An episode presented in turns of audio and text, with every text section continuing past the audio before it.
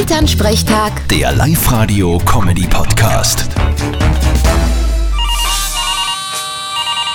Hallo Mama. Grüß dich, Martin. Du, sehr interessant. Jetzt haben sie eine Windel erfunden, die schickt dir eine Nachricht aufs Handy, wenn's nass ist.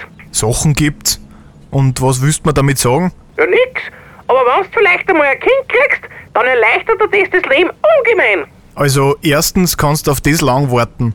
Und zweitens haben's bis dahin wahrscheinlich schon eine selbstreinigende Windel erfunden. Die braucht man nie wechseln. Ja, das sind dann sogenannte intelligente Windeln, gell? genau. Weißt für wen die speziell sind? Für wen denn? Für Klugscheißer. Vierte Mama. Bitte, Martin. Elternsprechtag. Der Live-Radio-Comedy-Podcast.